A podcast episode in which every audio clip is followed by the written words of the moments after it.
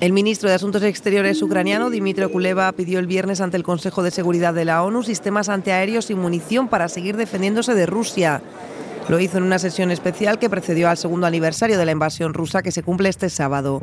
También se reunió la Asamblea General de Naciones Unidas en la que los países occidentales renovaron su apoyo a Kiev y reconocieron que la ayuda es más necesaria que nunca. Los mandatarios de Italia, Canadá, Bélgica y la presidenta de la Comisión Europea visitan hoy la capital de Ucrania como muestra de solidaridad.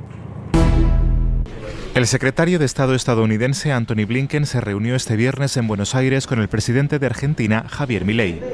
El mandatario aseguró que su país ha decidido volver al lado de Occidente.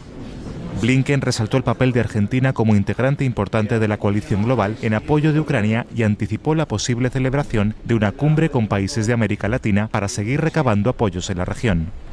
El secretario de Estado también manifestó su disposición para apoyar a Argentina en su recuperación económica.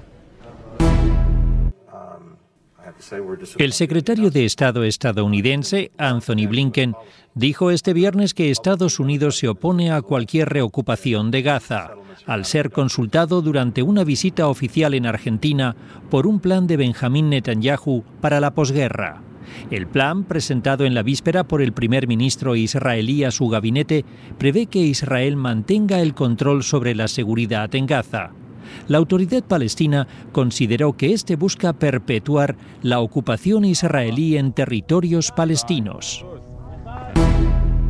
En Austria, la justicia condenó al ex canciller Sebastian Kurz a ocho meses de libertad condicional por un delito de falso testimonio.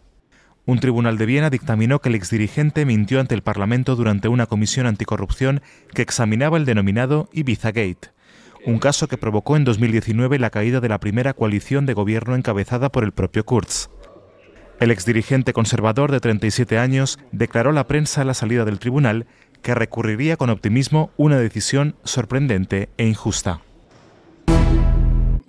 El Parlamento alemán aprobó este viernes la legalización parcial de la marihuana.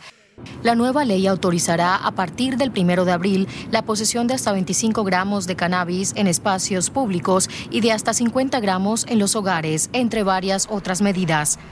La legalización del cannabis busca combatir el mercado negro de la droga. La iniciativa era una de las principales propuestas acordadas por socialdemócratas, verdes y liberales cuando formaron el actual gobierno tripartito de coalición.